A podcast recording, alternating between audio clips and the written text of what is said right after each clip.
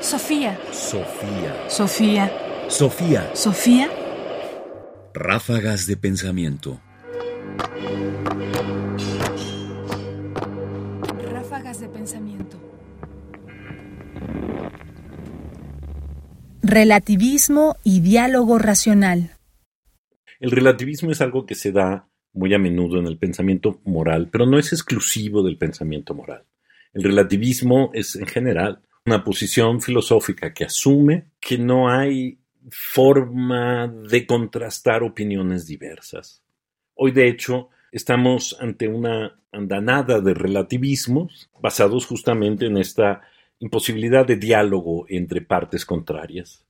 La filósofa mexicana Margarita Valdés examina en el pasaje que vamos a escuchar a continuación cuáles son los fundamentos del pensamiento relativista. La tesis relativista requiere de tres subtesis. 1. Las creencias de un sujeto dependen de la manera como estructure su experiencia o como fabrique su mundo y de los estándares de justificación que adopte, lo cual, a su vez, depende del contexto histórico y cultural en el que se halle inmerso el sujeto. 2. Existen contextos históricos y culturales suficientemente diferentes en los aspectos relevantes tales que, dada la subtesis 1, dan lugar a diferentes conjuntos de creencias justificadas o diferentes visiones del mundo que constituyen realidades diferentes. 3. Las diferentes visiones del mundo no pueden ser comparadas desde un punto de vista externo o imparcial, de manera que no es posible tener razones no relativas para afirmar la superioridad de una frente a otras. Nuestros juicios y valoraciones están condenados a ser provincianos y parciales.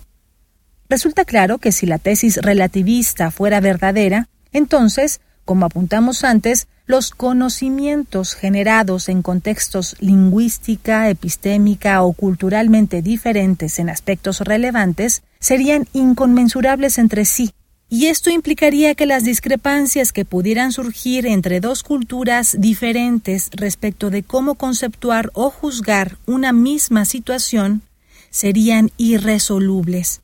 Es decir, las discusiones racionales interculturales serían imposibles, pues como señalamos anteriormente, no habría un punto de vista externo, objetivo e imparcial desde el que se pudiera dirimir las diferencias entre unos y otros contendientes en la disputa.